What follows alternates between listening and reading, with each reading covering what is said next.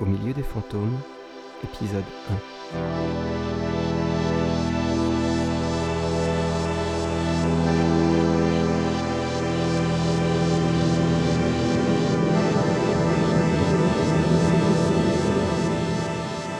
Quelques secondes de silence et le coup de feu part.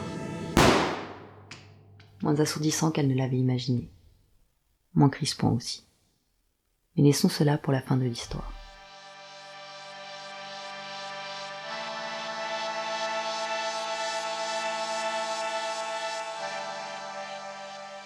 Tout commence un jeudi, le 16 avril pour être précis. À 13h, Ilia entre dans le commissariat, puis dans le bureau de l'inspecteur Gus Amundsen, un ancien collègue. Merci d'être venu. C'est pas de gaieté de cœur. Allez à Bréjon. Commence pas, s'il te plaît. Je commence rien du tout. Traverser le poulailler et dévisager comme une revenante si tu crois que c'est agréable. Puis une convocation, tu parles d'un rencard C'est pas une convocation, mais effectivement, c'est pas une bonne nouvelle. Quelle surprise Qui est mort? Au moment où elle se montre cynique, Elia ne sait pas qu'il s'agit de son ex-mari. Un journaliste. J'en ai soupé des journalistes. Bordel Tu me facilites pas la tâche, hein. Mais ben vas-y, crache-la ta pastille Gus ne répond pas. Il la regarde, agacé par son comportement, emmerdé par l'annonce qu'il a à faire, attendri par cet ami qu'il n'a pas vu depuis presque trois ans. Te fatigue pas, va. J'ai compris. Je suis désolé, Elia. Elle s'allume une cigarette. Non, on n'a plus le droit. Qu'est-ce qui lui est arrivé? Il a été assassiné. En quoi ça me regarde? Tu aurais préféré la prendre dans un canard? De toute façon, il y a enquête. Je dois interroger les proches. Les proches? J'ai plus revu ce truc depuis des lustres. Gus prend un carnet et un stylo. Plus de contact depuis le divorce? Ah oui, c'est carrément un interrogatoire. Bordel Tu peux te montrer coopératif deux secondes? Elle rit, moqueuse. En fait, tu m'as manqué.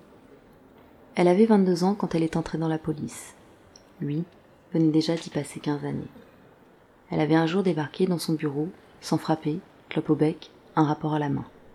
Un braquage qu'il venait de boucler. Il paraît que c'est vous qui avez tapé ce torchon.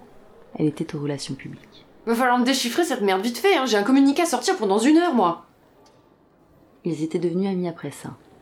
Gus aimait son aplomb et son ironie.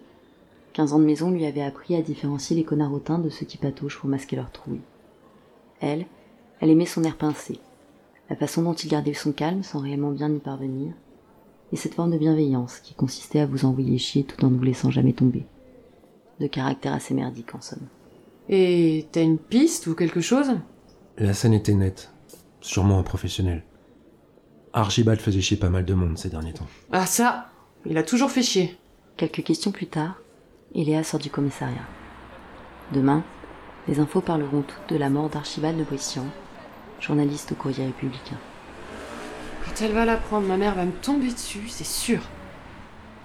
Non loin de là, au PMU Les Favorites, Jean finit un demi au comptoir en parcourant le journal. Habitué, le patron l'écoute commenter. Dis donc, t'as vu? Ça y est, le patron du studio de ciné, la Mix Media, eh bien, il est appelé à comparaître pour détournement de biens publics, fraude fiscale, blanchiment et j'en passe. Les saltimbanques, ça s'emmerde pas. Tiens, remets-moi un ordinaire, s'il te plaît. Il était cramé de façon le mec, ça fait des semaines que les canards feuilletonnent sur ses filouteries. Au milieu des fantômes, épisode 1 sur 14.